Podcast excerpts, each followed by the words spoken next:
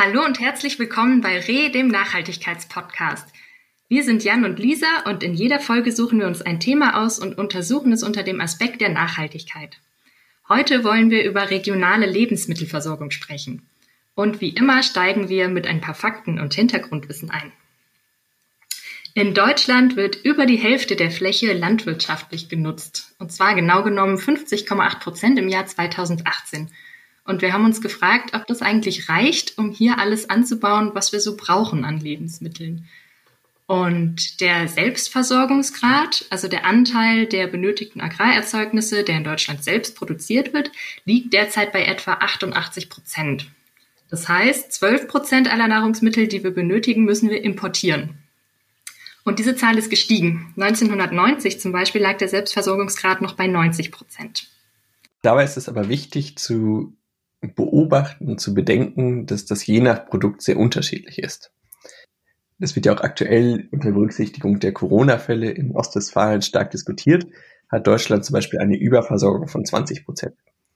Das wird also folglich viel exportiert. Bei anderen Produktgruppen wie Obst und Gemüse kann die Unterversorgung dagegen auch mal 80 Prozent betragen. Auch hier gibt es Unterschiede. Mit Spargel und Erdbeeren sind wir derzeit zum Beispiel wahrscheinlich ganz gut versorgt. Unter dem Strich ist Deutschland also Nettoimporteur von Agrarprodukten. Wir sind weltweit zugleich der größte Exporteur und der drittgrößte Importeur von Agrarprodukten. Man sieht also, auch die deutsche Landwirtschaft ist in globale Lieferketten eingebunden. Ja, und die deutsche Landwirtschaft ist auch Gegenstand von viel Diskussion und Kritik. In Berlin findet zum Beispiel jedes Jahr im Januar eine Demo für eine andere Form der Landwirtschaft statt, die Wir haben es satt Demo. Ähm, also immer zu Beginn der Grünen Woche, das ist die größte Landwirtschaftsmesse des Jahres, fordern die Veranstalter dieser Demo ein Umdenken und einen Wandel der Produktionsbedingungen. Und wie Landwirtschaft und Nachhaltigkeit zusammenhängen, habe ich auch in dem Gespräch mit meinem Großonkel schon diskutiert. Heute wollen wir uns einem Aspekt widmen, der besonders in Zeiten von Corona an Bedeutung gewinnt, nämlich der Rückbesinnung auf regionale Versorgung. Und dazu haben wir uns einen Gast eingeladen, nämlich Timo, der unter anderem als Vorstand der Regionalwert AG Berlin-Brandenburg aktiv ist. Hallo Timo, schön, dass du da bist. Hallo, freue mich auch. Würdest du dich einmal kurz vorstellen? Genau, ja, ich heiße Timo Kapphengst. Äh, ich wohne in Werder-Havel, bin ähm, ausgebildeter Landschaftsökologe, habe äh, einen Sohn, der ist heute zehn geworden, passend zu dem Tag heute. Ähm, und genau, ich bin, arbeite nicht ausschließlich, aber ganz besonders im Vorstand der Regionalwert AG Berlin-Brandenburg. Ja, wunderbar. Kannst du uns etwas genauer erzählen, was eine Regionalwert AG ist und wie sie funktioniert? Sehr gerne. Die Regionalwert AG ist eine Aktiengesellschaft, also tatsächlich eine AG, eine Bürgeraktiengesellschaft. Das funktioniert so, dass wir äh, in ähm, regelmäßigen Abständen Aktien ausgeben an Bürgerinnen und Bürger, die eben tatsächlich Wert legen auf eine regionale, ökologische und faire Lebensmittelversorgung. Äh, das Geld, was wir von den Aktionären bekommen, das Kapital, investieren wir in Betriebe, die für so ein Modell der Lebensmittelversorgung stehen. Also sprich hier bei uns in der Region für Berlin-Brandenburg Betriebe äh, entlang der gesamten Lebensmittelwertschöpfungskette. Das heißt, wir sagen immer vom Acker bis zum Teller. Da sind also alle Betriebe dabei, landwirtschaftliche Betriebe, verarbeitende Betriebe, aber auch Handel bis Einzelhandel, Bioläden, die für diese Art von Lebensmittelversorgung stehen. Und die Idee ist es eben über die Zeit, ähm, ein Verbund äh, von Betrieben aufzubauen, die äh, als Netzwerk auch kooperativ miteinander wirtschaften und somit die regionale Versorgung von Lebensmitteln und ökologischen Lebensmitteln stärken. Okay, also wenn ich das richtig verstanden habe, ähm, gebt ihr Aktien aus, die können interessierte Bürgerinnen und Bürger kaufen, dadurch kommt Geld zusammen und das kann investiert werden in diese Form der regionalen Lebensmittelversorgung, die ihr als Vision verfolgt sozusagen. Kannst du da ein paar Beispiele nennen, wofür das Geld gebraucht wird? Ja, wir haben äh, vor zwei Jahren äh, uns gegründet und ähm, deswegen noch nicht ganz so viele Betriebe in Beteiligung, aber einige sind schon jetzt dabei. Ähm, es gibt zum Beispiel eine Dorfbrauerei, damit haben wir angefangen, das ist, die ist in der Uckermark. Das ist ein ähm, kleines Unternehmen, ähm, was äh, ganz lokales Bier braut aus heimischer Gerste ähm, die bisher in Berlin produzieren, aber eben eine eigene Dorfbrauerei in der Uckermark äh, aufbauen wollen und ähm, tatsächlich eben Getreide aus der Region beziehen wollen und auch den Absatzweg äh, in Berlin-Brandenburg ähm, ähm, begehen wollen. Äh, wir haben noch weitere Betriebe. Ein größerer Betrieb zum Beispiel ist äh, ein veganer Suppenhersteller, der ähm, mit biologischem Gemüse vor allem äh, arbeitet, das verarbeitet zu veganen Suppen. Wünsch dir mal, ist relativ bekannt, steht auch bei DM zum Beispiel, in der Bio-Company, in, in unterschiedlichen Bioläden.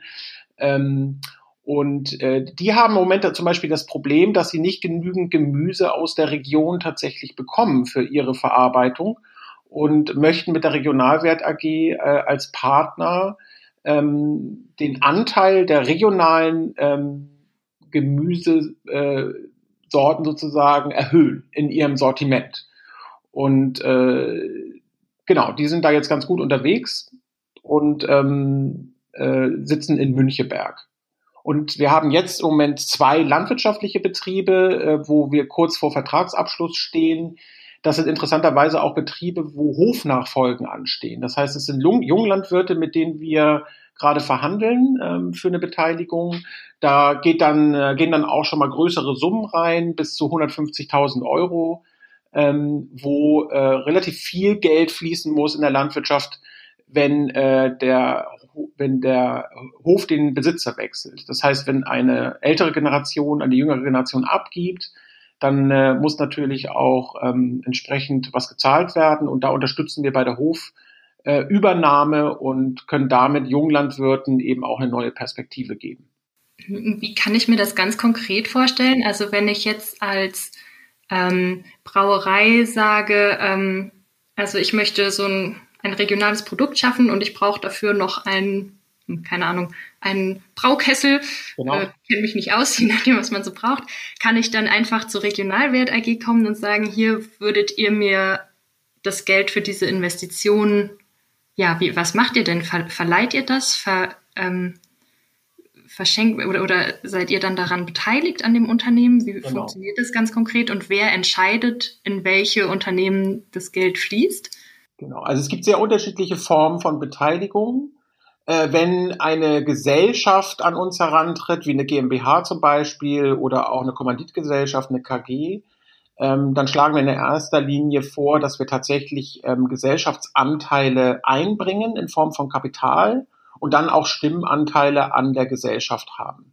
Das ist nicht äh, in erster Linie dazu da, um diese Gesellschaft zu kontrollieren oder sowas, wie so ein äh, vielleicht typischer Investor, was man sich so vorstellt, sondern tatsächlich einfach gemeinsam dieses Unternehmen weiterzuentwickeln. Wir wollen also auf Augenhöhe ähm, kooperativ mit diesen, mit diesen Betrieben arbeiten und glauben eben auch, und das äh, checken wir eben vorher ab, dass wir da eine gemeinsame Vision haben. Also eine gemeinsame Vision für das einzelne Unternehmen, aber auch eben für diesen Verbund und für diese regionale Entwicklung, ähm, wo diese Betriebe dann auch äh, sich als ein Bestandteil des Ganzen sehen sollten. Also das ist genau das, was auch in so Vorabgesprächen ähm, stattfindet. Es gibt aber auch andere Formen von Beteiligung, zum Beispiel stille Beteiligung. Da sind wir jetzt nicht Teil der Gesellschaft selbst, sondern äh, machen da einen externen äh, Vertrag.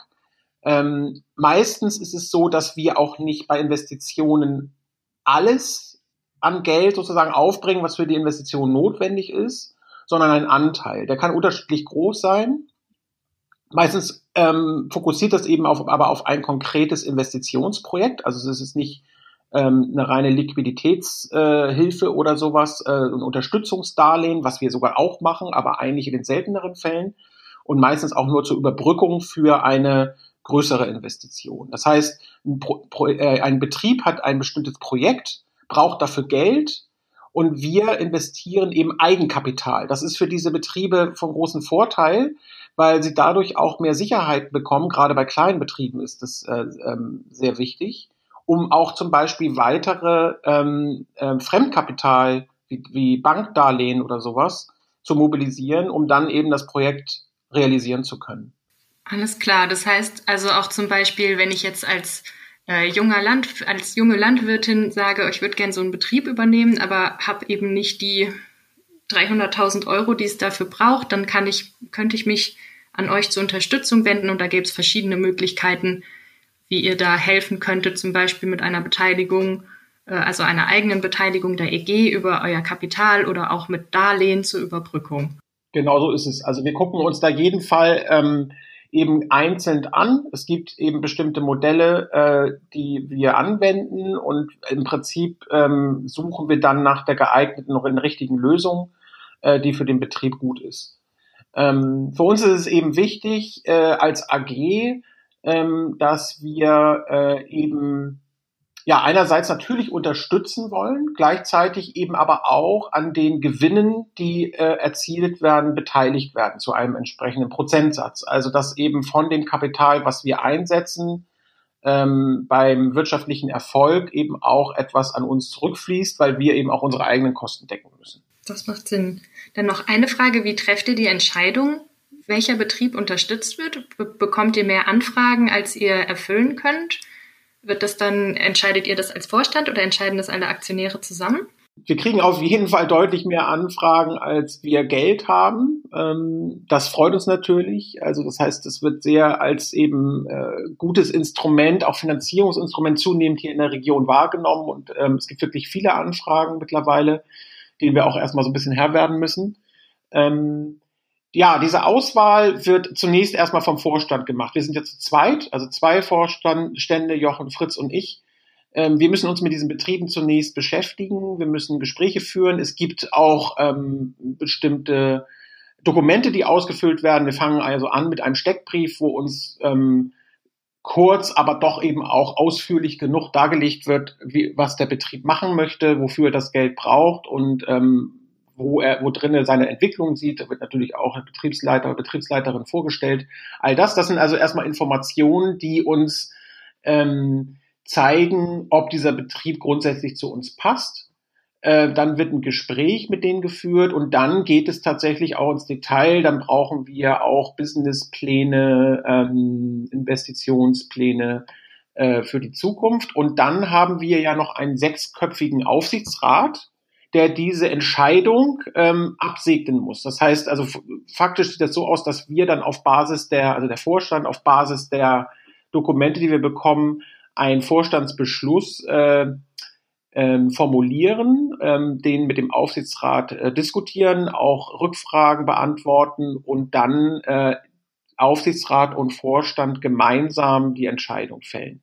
Die Aktionäre spielen dabei durchaus auch eine Rolle, weil der Aufsichtsrat im Prinzip das Gremium ist, was die Aktionäre vertritt. Wir haben ähm, regelmäßig eine Hauptversammlung, wo diese Betriebe äh, sich vorstellen, wo auch dort Rückfragen gestellt werden. Das ist auch übrigens Teil des gesamten Konzeptes.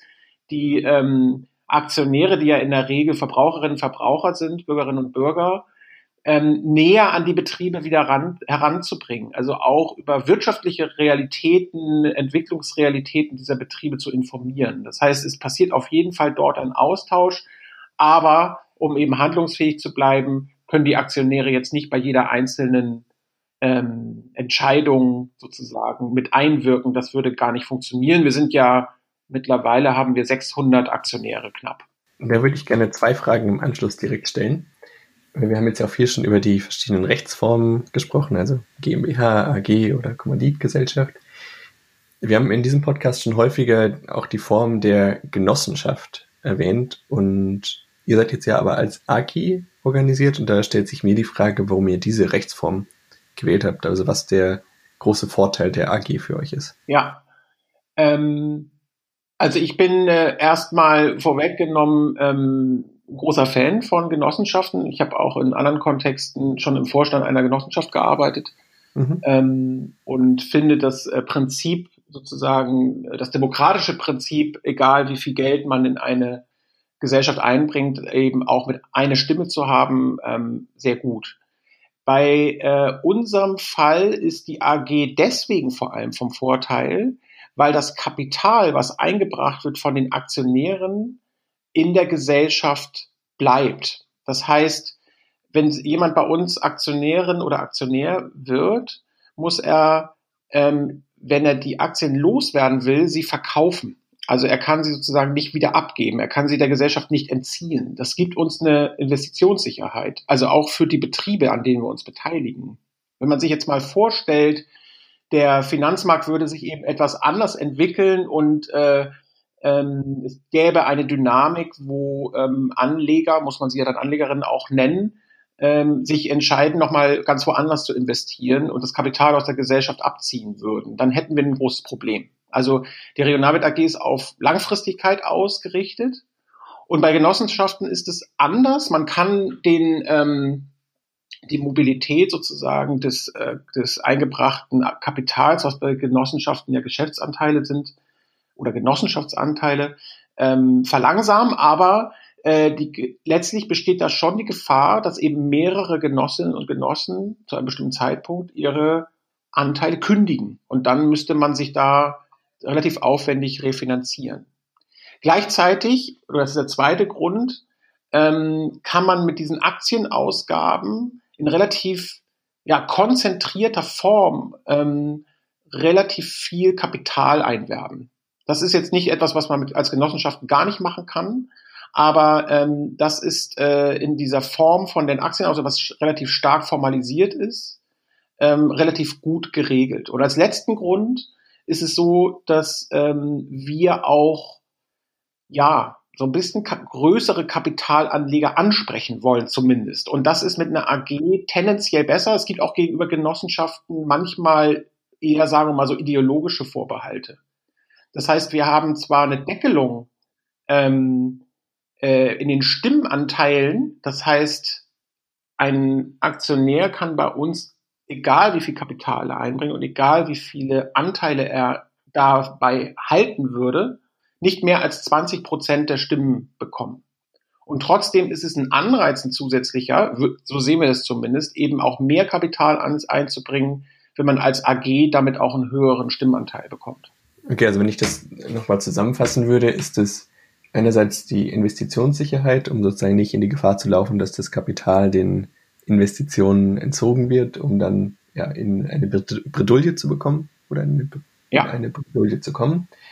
Ähm, und das zweite dann ähm, die Vorteile der Genossenschaft mit denen der AG zu verknüpfen, dass man sagt, ihr habt zwar dann ein größeres Mitspracherecht, wenn ihr mehr Kapital einbringt, aber gleichzeitig deckeln wir das auch, um sozusagen da ja dem äh, die, die, das Beste aus beiden Welten zu verbinden. Exakt. Wir wollen ja nicht, dass wir, sagen wir mal, wenige sehr kapitalstarke Aktionäre ja. haben, sondern ähm, wir wollen ja viele Aktionärinnen und Aktionäre für diese Idee gewinnen. Und deswegen stellt sich das Problem im Moment in dem Sinne auch so nicht. Und trotzdem ja. ähm, wollen wir es eben auch attraktiv gestalten für zum Beispiel Unternehmen, die auch Aktionäre werden können und die, ähm, die in der Region eventuell auch ein Interesse an eine bestimmte Entwicklung haben und das in der Regionalwert AG verankert sehen. Und die sind oft äh, interessierter an Aktien als unbedingt an Genossenschaftsanteile. Mhm.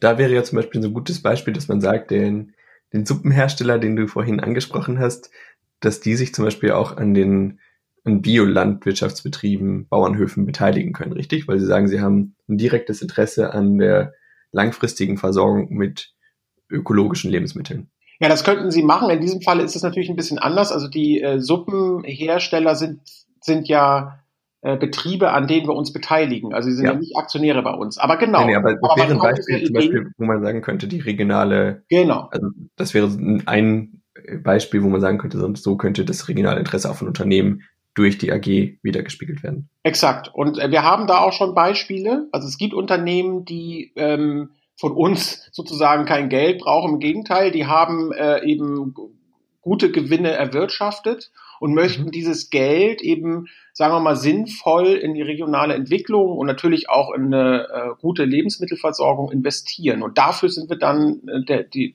die richtige Gesellschaft. Okay, verstanden. Und dann die zweite Frage, die sich mir eben noch gestellt hat, war, äh, du hast ja die, das Prozedere genannt, unter dem AGs stehen, also Hauptversammlungen abhalten, der sechsköpfige Aufsichtsrat bei euch und auch das Thema Gewinn. Ähm, und gleichzeitig auch die Frage, äh, klar, nicht jede oder nicht alle Aktionäre können permanent in jede Entscheidung eingebunden werden. Da hat sich für mich die Frage nochmal aufgetan, inwiefern unterscheidet sich denn dann die Regionalwert AG von ja, einer ganz normalen Aktiengesellschaft, ähm, die man normalerweise so kennt? Also wo würdest du den großen Unterschied sehen? Genau, also der Kernunterschied ist sicherlich, ähm, oder nochmal anders formuliert, äh, wenn man an eine AG denkt, dann denkt man natürlich schon in erster Linie, und so steht es sogar im Aktiengesetz äh, äh, ein bisschen verklauselt drin, dass die AG vor allem dafür da ist, den Aktionären Rendite zu verschaffen. Mhm. Und wir haben einen anderen Renditebegriff als vielleicht die allermeisten Aktiengesellschaften. Wir ähm, sehen die Rendite nicht als rein finanzielle Rendite, die an die Aktionäre sozusagen dann in Dividenden ausgeschüttet werden sollen, sondern wir sehen die Rendite dreifach. Im Prinzip so ein bisschen im Sinne der Nachhaltigkeit. Wir sehen in unseren Investitionen eine, ein Investment in soziale, ökologische und wirtschaftliche und dabei eben besonders regional wirtschaftliche Rendite. Das heißt, die Rendite der einzelnen Aktionären in Form von Ausschüttungen von Geld steht bei uns nicht im Mittelpunkt. Das kommunizieren wir auch den Aktionären natürlich ähm, und auch in unserer ganzen Öffentlichkeitsarbeit. Äh, wir realisieren diese Dreifachrendite damit, dass wir uns die Betriebe tatsächlich so genau anschauen, dass sie einmal im Jahr einen Bericht erstellen, wie sie anhand bestimmter Kriterien in diesen Renditen sozusagen gewirtschaftet haben. Das heißt, wie es dort eventuell auch zu einem Fortschritt kommt ähm, im sozialen Bereich, im ökologischen Bereich und am Ende natürlich auch im wirtschaftlichen Bereich, weil nur dann können die Betriebe ja überleben. Ähm, aber wir trimmen die Betriebe eben nicht, vor allem Rendite oder sehr, sehr hohe Gewinne zu erwirtschaften auf Kosten der Ökologie und des Sozialen. Wir versuchen es sozusagen in Balance zu bringen. Ja, total spannend. Also normalerweise in einer ganz normalen Aktiengesellschaft ist ja die Hauptmotivation für die Aktionäre, Aktien zu erwerben, die rein finanzielle Rendite. Und das ist also bei euch anders, dieses Konzept. Ihr berechnet die Rendite nicht nur eben am finanziellen Gewinn, sondern auch am, am sozialen und am ökologischen Gewinn. Und wenn ich richtig verstanden habe, hat die Regionalwert AG Berlin-Brandenburg bislang noch keine finanzielle Rendite an ihre Aktionäre ausgeschüttet, richtig? Ja, das ist richtig. Und das, ähm, wir sagen den Aktionären auch, dass das in nächster Zeit äh, nicht zu erwarten ist. Ähm, einerseits wegen des Konzeptes, wie ich es gerade gesagt habe. Wenn man sich das mal sehr konkret anschaut, ähm, wenn man, äh, ist ja auch in den Eingangs, in einem Eingangsstatement angesprochen worden, die Landwirtschaft leidet ja unter sagen wir mal, bestimmte Entwicklungen, die vor allem auf soziales und äh, ökologisches, ökologische Probleme hinweisen. Und das in Balance zu bringen, ist äh, unmöglich, ähm, indem man gleichzeitig die finanzielle Rendite hochschraubt oder vor allem eben darauf schaut, die Gewinne zu, äh, zu maximieren. Das heißt, ähm, wenn man es systemisch betrachtet, ist es, wenn bei alles wirklich ernst genommen wird und das in Balance gebracht wird, vielleicht bei einigen Betrieben gar nicht möglich, ähm, so viel Gewinn abzuwerfen, dass daraus eine Rendite, eine Dividende an die Aktionäre entsteht. Das heißt aber auch, diese Aktie der Regionalwert AG ist unter Umständen keine geeignete Anlage für meine Altersvorsorge, richtig? Also da sind andere Motive im Vordergrund. Ganz richtig. Das würde ich auch nicht ähm, empfehlen. Also zumindest eben dann nicht, wenn man sagt, ich äh, möchte meine Anlage dazu nutzen, ähm, in regelmäßigen Abständen ähm, Geld ausgeschüttet zu bekommen. Das können wir nicht gewährleisten. Aber der, äh, die, die Altersanlage oder sagen wir überhaupt eine Anlage ist vielleicht eben trotzdem attraktiv, wenn man Geld übrig hat, weil wir eben damit werben, in eine ähm, enkeltaugliche Landwirtschaft, so wird es ja oft gesagt, zu investieren. Das heißt, wir investieren in ein Lebensmittelversorgungssystem, was nachhaltig ist und was natürlich den Aktionären auch, nicht nur den Aktionären, sondern auch der Allgemeinheit, aber eben ihnen auch zugutekommt. Das heißt, Sie unterstützen die Betriebe, von denen Sie gerne in Zukunft auch noch Lebensmittel erhalten wollen. Und das können Sie sonst so nicht. Das kann man eben ganz schlecht rein über den Konsum, wenn man in den Bioladen geht, weil der Bezug zu diesen Betrieben so nicht vorhanden ist oder vielleicht noch nicht so vorhanden ist. Wir sagen eben, es braucht auch zusätzliche Investitionen, zusätzlichen Aufwand durchaus von Verbraucherinnen und Verbrauchern, die Betriebe zu unterstützen, ähm, von denen sie gerne ihre Lebensmittel haben wollen. Und da schließt sich dann irgendwie auch wieder der Kreis zur Genossenschaft, weil das ja auch die Idee dahinter ist, dass die das finanzielle Risiko geteilt wird und man eben investiert in das, was man gerne sehen möchte in der Welt sozusagen. Ja, so ist es. Also die, die, die ideologische Nähe zu der Genossenschaft ist definitiv gegeben. Es ist nur eine andere Gesellschaftsform, die wir da gewählt haben, aus den Gründen, die ich genannt habe. Vielleicht nochmal weggehend von den ähm, Aktionären hin zu einem größeren Thema. Es gibt fünf Regionalwert-AGs in Deutschland. Mich würde nochmal interessieren, ähm, ob sich die Bedürfnisse oder die Aktivitäten der einzelnen AGs in den jeweiligen Regionen unterscheiden. Also ob es da sichtbare Unterschiede gibt, auch gerade mit dem Hinweis, was du eben gesagt hast, mit Berlin, Brandenburg, Uckermark, ist ja vielleicht einfach nochmal ein anderes strukturelles Umfeld als ähm, ja vielleicht in anderen Regionen. Ja, da gibt es ähm, da gibt es, sagen wir mal, zwei Ebenen. Also so in der grundsätzlichen Sache sind die Unterschiede nicht so stark, aber in der strategischen und auch in den Rahmenbedingungen sind sie sehr, zum Teil sehr unterschiedlich. Ähm, ich will damit sagen, dass wir hier in äh, Berlin-Brandenburg völlig andere Verhältnisse zum Beispiel haben als alle Regionalwert AGs, die bisher, äh, anderen Regionalwert AGs, die im Westen sind. Ähm, hier im, im Osten der Republik ist es ja so, dass wir äh, eine Entwicklung in der, in der Landwirtschaft äh, hatten, die in eine ganz andere Richtung gegangen ist als im Westen. Das heißt, es gibt hier sehr, sehr viele große Betriebe, sehr viele, die in, in den Export, ähm, an den, in den Export sich orientiert haben.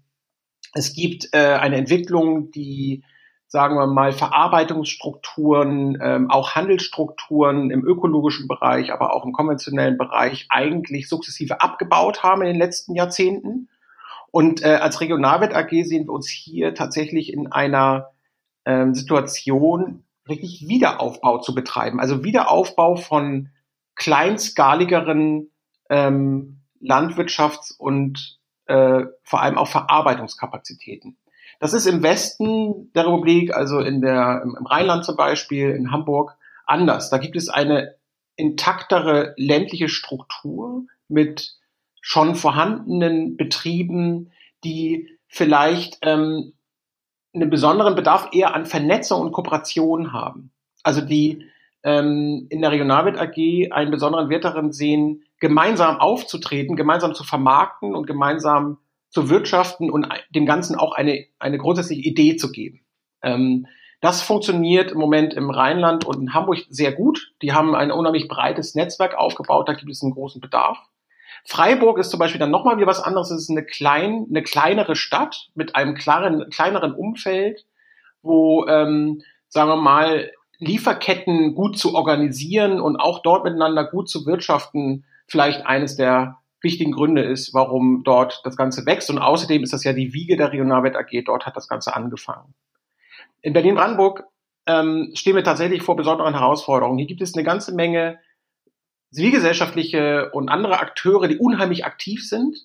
Das heißt, dieser Vernetzungsgedanke ist zwar auch wichtig, aber wird von anderen ähm, Organisationen zum Teil auch schon wahrgenommen und bedient wir müssen hier, glaube ich, tatsächlich für Kapital, für Neu- und Quereinsteiger in die Landwirtschaft, für kleinere Betriebe und für diese Verarbeitungsstrukturen sorgen, damit da überhaupt zum Teil was vorhanden ist. Wir müssen also große Lücken, die es in diesen Lieferketten gibt, ähm, über die nächsten Jahre, das ist ja nichts, was man mal eben so machen kann, schließen. Und äh, das ist äh, im, wie gesagt, im Westen der Republik weniger der Fall obwohl natürlich auch dort durch Globalisierung der Lieferketten ähm, immer wieder auch Strukturen weggebrochen sind. Und wie würdest du es denn einschätzen? Wo stehen wir da auf dem Weg, gerade in der Region Berlin-Brandenburg? Also äh, wie ist das Ziel oder wie ist es um das Ziel der regionalen Lebensmittelversorgung bestellt?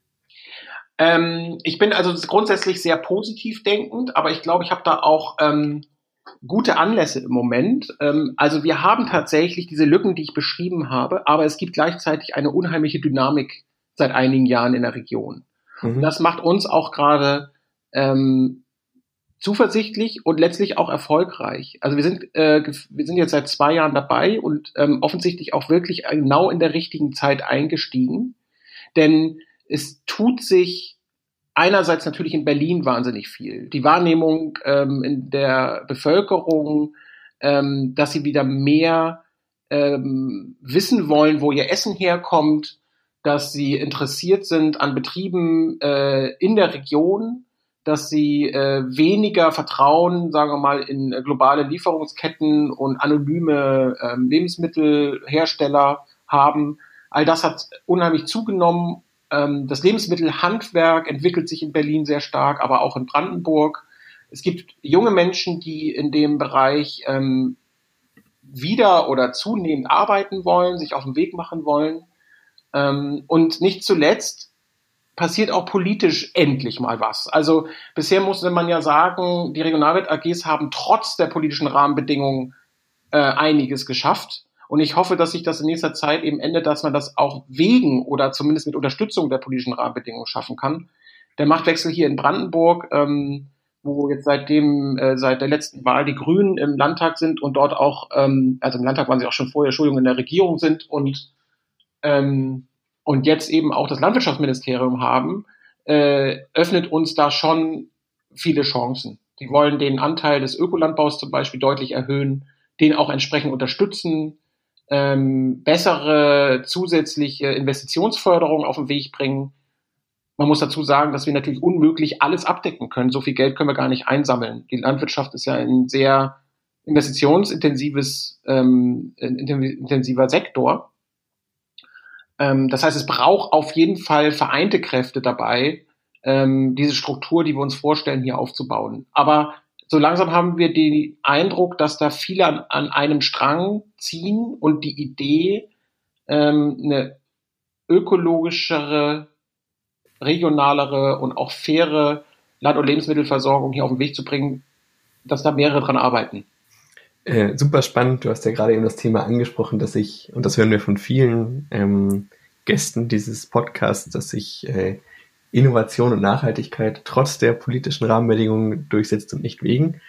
Mich würde dann aber noch mal interessieren, was müsste sich denn ändern, um sozusagen eurer Vision noch mehr Nachschub äh, zu verleihen und ja, generell einfach die Landwirtschaft oder die Agrarwirtschaft vielmehr ähm, nachhaltiger aufzustellen. Also vielleicht hast du da noch so ein paar kurze Ideen als Input. Ja, gerne. Also ich, das ist natürlich etwas, wo ich jetzt sehr, sehr viel drüber sprechen kann, aber ich würde mich mal auf zwei Punkte beschränken. Also das, äh, was absolut immer im Kernpunkt steht, auch in den Debatten der Agrarreform der letzten, man muss fast sagen, Jahrzehnte. Ich habe in dem Bereich ja auch ähm, vorher intensiv gearbeitet, ist die Subventionen, äh, die in die Landwirtschaft fließen, die ja immens sind, viel, viel stärker an ökologische und soziale Leistung zu koppeln. Bisher wird es eben ähm, letztlich ausschließlich äh, pro Hektar gießkannenmäßig verteilt, was äh, vor allem große Betriebe ähm, äh, begünstigt. Ähm, die kleineren Betriebe sind dadurch im Wettbewerb ähm, stark eingeschränkt ähm, und, äh, und oft ist es eben so, nicht immer, bei weitem nicht immer, aber oft ist es so, dass es eben vor allem Familienbetriebe und natürlich auch die ökologischeren, äh, kleineren Betriebe sind, die ähm, im größeren Maße ökologische Leistungen wie Bodenfruchtbarkeit erhalten, Biodiversität in der Landschaft erhalten oder sogar eben fördern, aufbauen, dass das von denen geleistet wird und dass letztlich viel zu wenig honoriert wird. Es gibt dazu Förderprogramme, die aber teilweise sehr aufwendig, sehr administrativ ähm, unattraktiv sind und auch mit äh, viel zu wenig Geld ausgestattet sind. Also das heißt, eine viel konsequentere äh, Ausrichtung auf eine Praxis in der Landwirtschaft, die die Umwelt erhält, die die Natur, also die Biodiversität verbessert ähm, und letztlich natürlich auch sozialer ist, also die Arbeitsbedingungen verbessert, gute Löhne zahlt, all das kann man ganz konkret an die Subvention koppeln. Das ist das Erste. Und das Zweite ist, dass wir in Deutschland ganz besonders, aber auch in, in äh, anderen Ländern Europas ähm, vor, einer, vor einem großen Generationswechsel stehen. Also es gibt so eine Zahl, wo gesagt wird, dass 70 Prozent der Höfe, die wir haben, ähm, keine Nachfolger haben bisher. Das liegt äh, an gesellschaftlichen Veränderungen, dass es eben nicht mehr automatisch ist, dass äh, Nachkommen von Landwirtinnen und Landwirte ähm, automatisch den Betrieb übernehmen, wie das früher so war, sondern sich eben auch in andere Berufszweige orientieren. Das heißt, es braucht eine unheimlich ähm, also erstmal Aufmerksamkeit zu diesem Problem und dann Beratungs- und Förderungsprogramme für außerfamiliäre, auch innerfamiliäre Hofübergaben, dass diese Höfe gesichert werden. Ansonsten ist es eben leicht für Invest Investoren, äh, da an Land zu kommen, Betriebe zu übernehmen und dann in eine eben doch eher Rendite äh, getriebene ähm, Bewirtschaftung zu überführen und äh, die, die Einheiten ähm, zu äh, vergrößern, also immer größere Betriebe zu schaffen. Das ist für die ländliche Entwicklung schlecht, das ist äh, für die ökologische Erzeugung und auch für die Arbeitsbedingungen schlecht. Das hat ja Corona auch in vielen Fällen gezeigt. Also die beiden Dinge sind, glaube ich, stehen jetzt erstmal so im Mittelpunkt. Konsequentere Zahlung, ähm, Honorierung der ökologischen und sozialen Leistungen, gesellschaftlichen Leistungen, wenn man so will, bei den Subventionen und eine Förderung, auch eine Investitionsförderung für Hofübernahmen für Neu- und Quereinsteiger in die Landwirtschaft. Du hast gerade nochmal Corona erwähnt. Ähm, nochmal die Frage, welche Bedeutung hat denn die regionale Versorgung gerade jetzt in dieser Krise? Also erstmal nehmen wir ähm, wahr, dass äh, alle Betriebe, mit denen wir gerade zusammenarbeiten, eben nicht in die Krise kommen, außer dass vielleicht bestimmte Arbeitsschritte nicht so gut weitergehen, wie jetzt beim Aufbau der Dorfbrauerei, die ich erwähnt hatte aber dass die Nachfrage und die Aufmerksamkeit in Bezug auf regionale Produkte noch mal mehr zugenommen hat. Und ich glaube, das liegt daran, dass eben Corona ein Schlaglicht geworfen hat auf die Verwerfung, die im Prinzip in den ja industriellen, sagen wir mal, in hochindustriellen äh, Wertschöpfungsketten, ähm, internationalen Wertschöpfungsketten ähm, zu sehen sind. Also ich als Beispiel, es gab ja mehrere Reportagen ähm, zum Spargel, zu der Spargelproduktion, also zu der großen Abhängigkeit auch in der Tierindustrie von Arbeitskräften aus dem Ausland. Und äh, äh, alleine das zeigt eben schon erstmal, was für Löhne da gezahlt werden oder welchen Bedingungen diese Menschen arbeiten müssen, ähm, zeigt durchaus ja auch ökologische ähm, äh, Probleme von Massenerzeugung. Wir sehen das in der Tierindustrie. Ähm, das ist, sind natürlich alles Dinge, die die Menschen noch mal wieder aufmerksamer machen, obwohl diese, diese Probleme ja lange bekannt sind und sagen, es muss sich da eigentlich was ändern. Äh, und als zweiten Effekt, glaube ich, ist es ähm, so, dass äh, dadurch, dass die Menschen mehr zu Hause waren, wieder mehr gekocht haben, sich mehr mit ihrer Lebensmittelerzeugung direkt im Haus auch beschäftigen mussten, ähm, dass sie ja auch da wieder mehr geschaut haben, was, was kaufe ich da eigentlich ein, was, äh, was äh, bereite ich zu für meine Familie. Ähm, das äh, fällt, glaube ich, so in dem normalen Alltag immer mal so hinten runter, wenn man vor allem in Gemeinschaftsverpflegung unterwegs ist. Und ähm, ich glaube, das hat alles dazu geführt, dass die Menschen äh, noch mal so ein bisschen sensibler geworden sind, äh, was sich da ändern muss und vielleicht auch, was der eigene Beitrag zu dem Ganzen ist. Insofern sieht man mal wieder, dass Krisen durchaus auch ihr Positives haben, weil sie uns auf bestehende Defizite hinweisen. Ja, das kann man so sagen, aber es ist natürlich äh, im, im, Umkehrschluss äh, wäre es natürlich auch eigenartig zu sagen, wir müssen jetzt auf die nächste Krise warten, bis dann äh, sich wieder nennenswert was ändern wird. Aber klar, ich meine, der die Aufmerksamkeit verändert sich äh, in Krisen und ähm, und das kann muss natürlich nicht automatisch, aber kann sich eben positiv auf die Bereiche auswirken, die an sich krisenfester sind und äh, eben mehrere Faktoren, Stabilitätsfaktoren im Augenschein nehmen, als eben vor allem äh, hohe wirtschaftliche Gewinne in kurzer Zeit. Ja, das ist sehr schön zu hören, dass es ähm, Initiativen wie eure gibt, die schon vor dieser akuten Krise angesetzt haben und jetzt verstärkt Aufmerksamkeit bekommen, hoffentlich. Und daran schließt sich auch meine letzte Frage an. Ähm, wenn ich Aktionärin bei euch werden möchte, wie würde das funktionieren?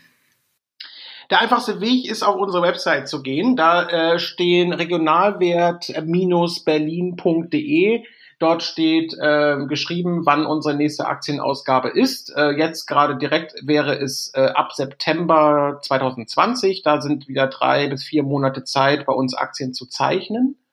Äh, man kann aber auch jetzt schon sich anmelden. Wir haben ein Kontaktformular auf der Website. Dann äh, wirst du registriert bei uns und wirst direkt ähm, kontaktiert, sobald die Aktien ausgegeben werden. Dann ähm, haben wir ein äh, Dienstleister, mit denen wir zusammenarbeiten, Umweltfinanz, äh, die dann ähm, die Aktionäre mit den entsprechenden Unterlagen versorgen und dann kann es eigentlich ziemlich schnell gehen, ähm, da kriegt man dann ganz konkrete Anweisungen, wie das alles funktioniert. Ja, prima. Das heißt, man trägt sich ein und wartet auf das nächste Datum der nächsten Ausgabe. Genau so. kontaktiert. Super. Äh, vielen, vielen Dank, Timo. Das war ein wahnsinnig spannendes Gespräch. Ähm, ich habe sehr viel gelernt und habe sehr viel Input mitgenommen, mit dem ich mich noch weiter beschäftigen möchte. Und also tausend Dank für deine Zeit. Und jetzt wünschen wir dir erstmal eine schöne Geburtstagsfeier zusammen mit deinem Sohn. Ja, vielen herzlichen Dank. Freut mich. Und an unsere Hörerinnen und Hörer, vielen Dank, dass ihr dabei wart. Äh, bleibt gesund und bis zum nächsten Mal. Tschüss. Tschüss. Tschüss.